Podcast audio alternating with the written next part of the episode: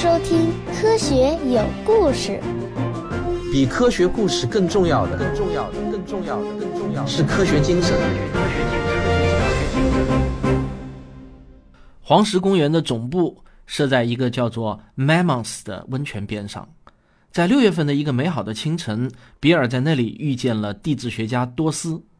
比尔看见他从一辆巨大的哈雷上下来，用力的与比尔握手，然后说：“你可能感觉不到。”但你正站在全世界最大的活火山之上呢。多斯是印第安纳州的原住民，很和蔼，极为细致周到。他看上去啊，实在不像是黄石公园的雇员。他的胡子都花白了，脑后啊还拖着一根长辫子，一只耳朵上还戴着一个小小的蓝宝石耳钉，笔挺的制服绷在微微凸起的肚子上。他看上去倒更像是一位布鲁斯音乐家。而不是一个政府雇员。实际上啊，他确实是在玩布鲁斯口琴，但是啊，他又确实不但懂地质学，还非常的热爱。他带着比尔上了一辆破旧的四驱车，一路颠簸着朝老中石泉方向开去，边开边对他说：“我在全世界最好的地方搞地质。”就这样，比尔跟着多斯走了一整天。我们从何而来？要去向何方？一个星球，一个实验，请听我为您讲述有关宇宙、自然、生命的简史。基本上啊，只要是去过黄石公园的人，回来都会跟你说，那里啊，实在是一个美不胜收的地方。在那里，山脉雄伟丰满，草地上野牛点点。小溪哗哗的作响，湖水与天空一色，野生动植物那更是多的数也数不清。用多斯的话来说呢，就是作为一名地质学家，没有比这里更好的地方了。在比尔图斯豁口能找到将近三十亿年历史的岩石，这可是相当于整个地球年龄的四分之三呢。而在这儿，你能看到矿泉，你还可以找到正在出生的岩石。以及你能想到的任何年龄的岩石，没有任何地方像这里一样拥有如此显著的地质特征，或者说是如此美丽的地质特征。所以你非常喜欢他们，对吧？哦，不是喜欢，是爱。我实在太爱这里了。尽管冬天很冷，工资也不高，但在好的时候，他没有说下去，而是指向西边远处的一个山脉中的豁口。它刚刚出现在视线中，那是加拉丁山，那个豁口大约一百多公里宽，在很长一段时间内，没人想得通为什么那里会出现这样一个豁口，直到克里斯琴森提出那是被炸出来的。要在山中炸出一个一百多公里宽的豁口，你想想，这得是持续了多久的一次事件？克里斯琴森用了六年的时间才想明白这一点。那你能不能告诉我？到底会有什么样的原因导致黄石火山再次喷发呢？我不知道，也没人知道。火山是很奇怪的东西，人类对它的了解太少了。意大利的维苏威火山活跃了三百年，然后在一九四四年的一次喷发后熄灭了，至今依然沉默。有些火山学家认为它正在大规模的积聚能量，并感到忧心忡忡。因为在火山周围生活着两百万人口，但这都是说不准的事儿。好，你说的我懂了。那我这样问吧：黄石火山爆发之前，我们总能得到一些警示信息吧？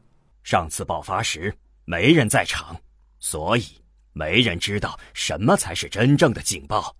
可能是一系列的地震，也可能是地表隆起，或者是间歇泉喷气口的行为变化，但没人能确定。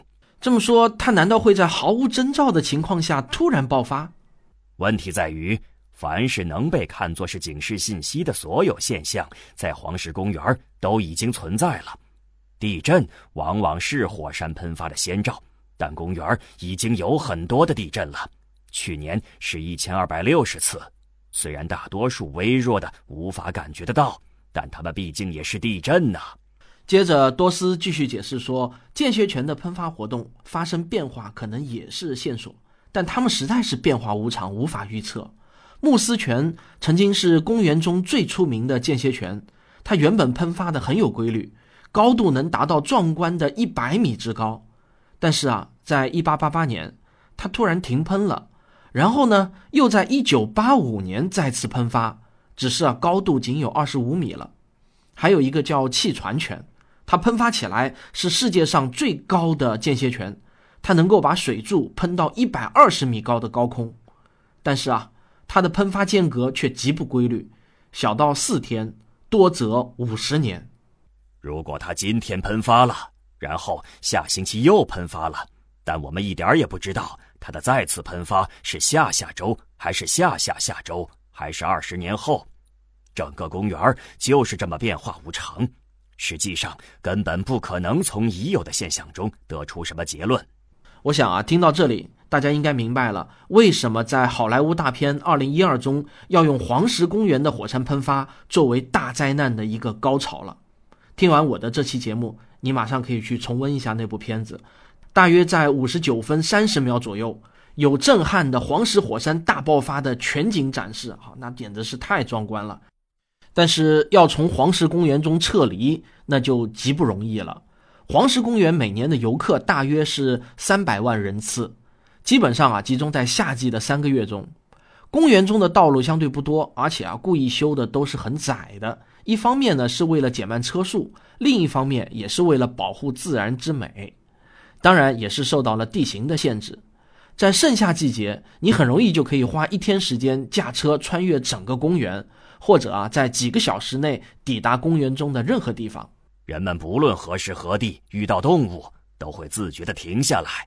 我们会被熊堵住，会被野牛堵住，会被狼堵住。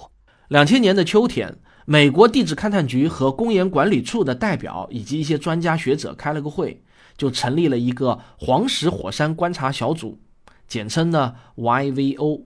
其实啊，在这之前已经有四个类似的机构存在了，分别啊在夏威夷、加州、阿拉斯加和华盛顿州，但不知道为什么。以前在世界上最大的火山地区反而没有成立这样的机构，YVO 实际上啊更像是一个点子，或者说啊一项协议，也就是在研究和分析黄石公园多变的地质现象时协调一致行动。多斯告诉我啊，该小组的第一个任务是起草一份地震和火山应急预案，也就是一份在灾难事件发生时的行动计划。比尔就问他是不是已经起草好了。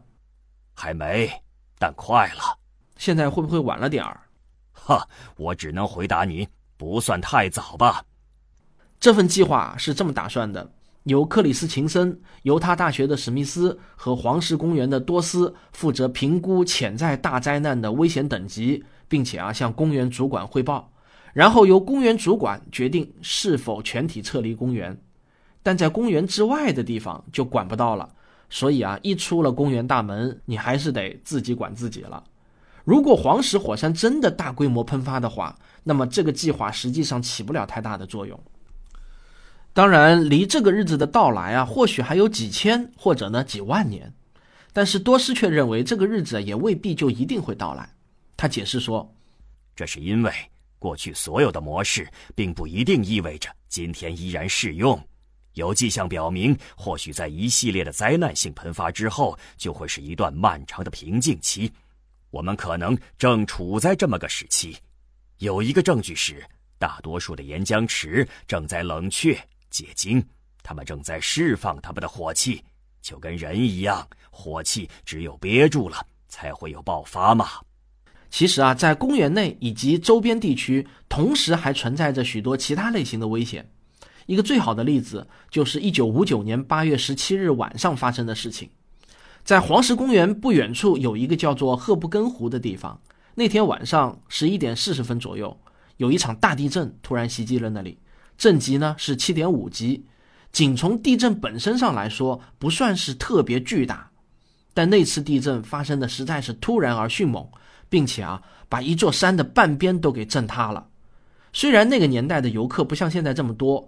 但毕竟是发生在夏季的旅游旺季，于是啊，八百万吨的岩石以超过一百六十公里的时速从山上滑了下来，巨大的动量让这些岩石的前锋啊，甚至都冲上了峡谷对面山峰的一百二十米高处。沿溪露营园的一部分刚好处在滚石的路径上，有二十八名露营者遇难，其中的十九位被彻底埋没了，尸骨无存。灾难来得很快，而且毫无征兆。睡在一个帐篷中的三兄弟幸免于难，但睡在他们旁边的一个帐篷中的父母却被滚石卷走，再也没有找到。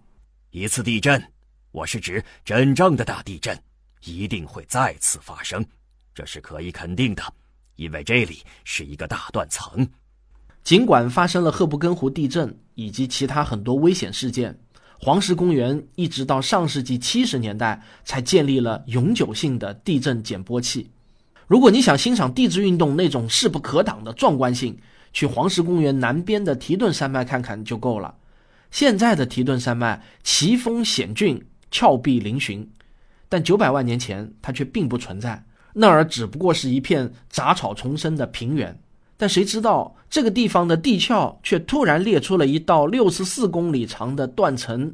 于是呢，自那以后，差不多每隔九百年都会发生一次大地震，把这里的地势猛地抬升一些。就这样反复折腾了九百万年，出现了这么一座雄伟的两千米高的山脉。不过啊，九百年只是一个平均数字，某种程度上呢，容易让人误解。资料显示，提顿山脉上一次大地震发生在五千至七千年前，所以啊，恐怕这里是整个地球上最该发生地震的地方了。热液喷发也是黄石公园中的一个巨大的危险，它们几乎可以在任何时间的任何地点发生，根本无法预测。你知道的，我们按计划要指引游客来到温泉池，这是游客们来此参观的主要内容之一，你知道吗？黄石公园中的间歇泉和温泉总数比全世界其他地方加起来的总和还要多呢，这我还真的不知道呢。总数超过一万个了，谁也不晓得什么时候又会冒出来一个新的喷口。他们驱车来到一个叫达克湖的地方，这是一片直径两百米左右的水域。多斯说：“它看上去完全无害吧？只是一个大池子，但是你知道吗？”这个大坑过去根本不存在，一万五千年前的某天，它是突然炸出来的。当时数千万吨的泥石以及高温的水以超音速爆发出来。你不妨想象一下，如果这事情发生在老钟石泉的停车场，或者是某个游客中心的地下，会是什么情况？说完，他的脸上笼上了一层阴影。比尔就继续问他：“难道不会有任何警报吗？”很可能没有。公园中上一次显著的爆发是一九八九年，在一个叫猪排间歇泉的地方形成的坑洞，大约是直径五米，怎么说都不算很大。但如果当时你恰好站在那儿的话，对你而言就是够大了。幸运的是，当时周围刚好没人，所以没人受伤。但那次喷发事先没有任何警报，在遥远的过去。曾经有过炸出一千六百米直径大坑的喷发，没人知道何时何地这样的大喷发又会来一次。你最好祈祷，当它发生时，你别站在那里。还有一种危险是落石。一九九九年就有一块巨大的石头从加迪纳峡谷上砸下去，所幸啊没有人受伤。那天下午，比尔和多斯在一条车辆众多的道路上停了下来。头上啊有一块突出的巨石，裂缝清晰可见。多斯就很认真地说：“它随时可能掉下来。”开玩笑吧？那下面不管什么时候总是有两辆车开过，里面塞满了快乐的野营者。或许不会吧？我前面说的是可能，它也可能这样保持几十年，说不准。人们到这里来就必须接受这样的风险，事情就是这样的。嗯，这就好像我们的地球一样精辟。黄石公园的雇员与游客其实面临着同样多的风险。五年前，多斯来黄石上班的头一周，就发生了一件很恐怖的事情。有一天深夜，三个年轻的夏季打工者正偷偷干一件违规的事情。这件事情啊，被称为泡砂锅，也就是在公园中的热水池里面游泳和泡澡。在黄石公园中，其实有不少水池的水并不是烫的要命，有些啊是相当宜人的。但是出于显然的安全考虑，公园并没有公开这种信息。不过有一些夏天来打工的年轻人明知违规，也忍不住呢，爱好半夜里去泡一泡，爽一把。那天晚上的三个人犯了一个愚蠢的错误，居然啊没有带上手电筒，这是极为危险的，因为在热水池的周围有些土壤会结成薄薄的一层硬壳，一旦不慎，就很容易踩破硬壳掉到下面滚烫的热液喷口中。三个人在原路返回的时候，他们要过一条来的时候一跳而过的小溪，于是啊，这三个人后退了几步，手挽着手数到三，然后助跑起跳。然而，他们的前面已经不是原来那条小溪了，而是一个沸腾的开水池，因为在黑暗中他们迷失了方向，其结果啊可想而知，这三个人一个也没有活成。第二天早上。比尔在离开公园的途中，对一个叫翡翠池的地方做了一次短暂的考察。多斯昨天没有空带他去那里，但比尔一定要去看上一眼，因为那里是具有历史意义的地方。在一九六五年的夏天，有一对生物学夫妻，名叫托马斯和布劳克，他们来到黄石公园做研究。他们干了一件看上去挺疯狂的事情，他们在一处热水池的边缘挖了一小勺黄褐色的浮渣。打算啊，在里面寻找生命体。结果啊，让这对夫妻以及之后的整个世界感到震惊的是啊，这里面竟然充满了活着的微生物。他们发现了世界上第一种极限生物，这是一种有机生命体。在过去，人们一直认为无法支持生命的超高温、强酸性、富含硫化物的水中，它们生活的很自在。翡翠池就是这样一个地方。至少有两种微生物很舒服地生活在里面。这两种微生物呢，一种叫嗜酸热硫化叶菌，另一种叫嗜热水生叶菌。过去人们一直认为生命无法在超过五十摄氏度的高温中生存，因为蛋白质都会被凝固嘛。但现在啊，发现居然这些小生物在差不多温度翻了一倍的水中泡澡，并且这水呢还散发着恶臭，具有强酸性。差不多有二十年的光景，布劳克夫妇俩发现的那种嗜热水生叶菌，仅仅只是保存在实验室中的珍品。但有一位加州的科学家叫穆里斯，他终于发现，在这种微生物体内产生的一种耐热酶，可以创造一种神奇的化学魔术，叫做聚合酶链式反应。在理想状态下，甚至只要一个 DNA 分子就可以大量的复制 DNA。这是一种基因复制技术，它成为了各种基因科学的基础，从学术研究到法医鉴定。穆里斯也因此获得了一九九三年的诺贝尔化学奖。与此同时，科学家还发现了更耐热的微生物，现在它们被称为超嗜热微生物，生存在超过八十摄氏度的高温中。按照阿什克罗夫特在《极端环境中的生物》中一书的说法。世界上最耐热的微生物是烟孔火叶菌，生活在海底热液喷口的岩壁上，那里的温度可以达到一百一十三摄氏度。不过，在二零零八年，这个记录又被打破了。有一种还没有中文译名的细菌，生活在一百二十二摄氏度的高温中。这是我目前能检索到的最耐热的微生物。无论如何，布劳克夫妇的发现改变了我们对生命世界的认知。正如美国宇航局的科学家伯格斯特拉尔所指出的，无论我们走到地球的哪个角落，哪怕是看起来对生命最不友善的严酷环境中，只要有一些液态水，再加上一点儿化学能量的来源，我们就能找到生命。生命比我们想象的更聪明，更能适应恶劣的环境。这实在啊是一件幸事，因为你很快就会听我讲到。我们生活在一个似乎并不十分欢迎我们的世界中。好，感谢收听本期节目，我们下期再见。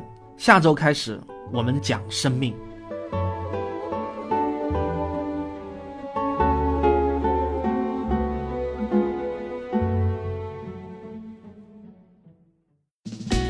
我是刘敬正，我是汪杰，我是吴黎明，我是王木桐，我是旭东，我是卓老板。我们是科学声音。